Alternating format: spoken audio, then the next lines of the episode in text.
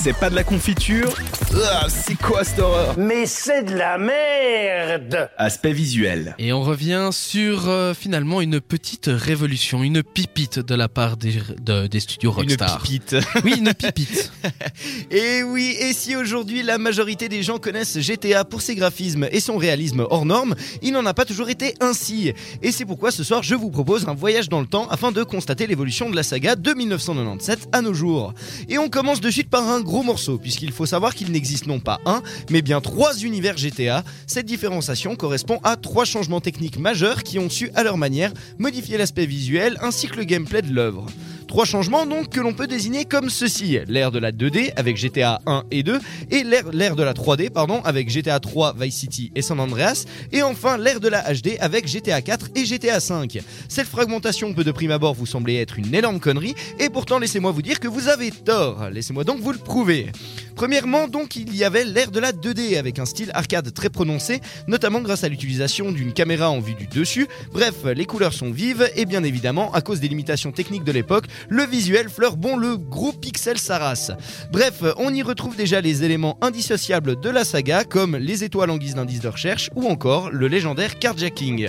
Mais faisons si vous le voulez bien un bond dans le temps afin d'arriver en 2001 à l'ère de la 3D. Les mécanismes restent alors foncièrement les mêmes, cependant un changement majeur est arrivé. En effet, la caméra est maintenant à la troisième personne. Et nous voilà maintenant au niveau du sol. Les villes sont modélisées en 3D et la notion de hauteur se fait maintenant sentir. Bien évidemment, les graphismes évolueront au fil des épisodes qui composent cette ère, mais pas uniquement, puisque certes les personnages ont moins une gueule polygonale qu'avant, mais le changement se fera surtout dans l'ambiance visuelle de l'époque que l'opus va nous retranscrire. Ainsi, GTA 3 se passant dans un New York fictif en 2001 aura comme code couleur le bleu et le gris afin de nous faire sentir la froideur et la tristesse de cette ville. Vice City, dans lequel, euh, dans lequel la ville est une réplique d'un Miami des années 80, se teintera de rose et de turquoise rappelant le charme et l'océan, tandis que San Andreas se déroulera en Californie dans les années 90, euh, se verra distingué en fait d'un filtre sépia rappelant les ghettos ensoleillés de Los Angeles.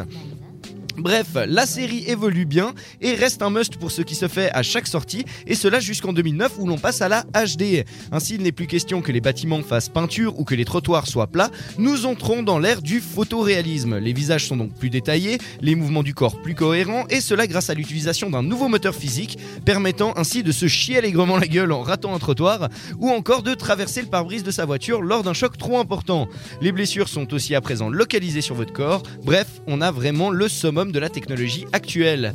Et c'est en partie grâce à ces technologies de pointe que GTA connaîtra beaucoup de succès et en connaît encore aujourd'hui. Cette saga est donc une des pierres angulaires du paysage vidéoludique et Dieu sait ce que Rockstar nous réserve pour la suite, surtout après avoir sorti GTA V, hein, à savoir le jeu vidéo le plus cher et le plus ambitieux du monde. Bref, une saga en trois airs qui a su changer la face du monde, mais ça, c'était sans compter sur la censure et sur les nombreuses polémiques. La pop culture, moins t'en as, plus tu l'étales.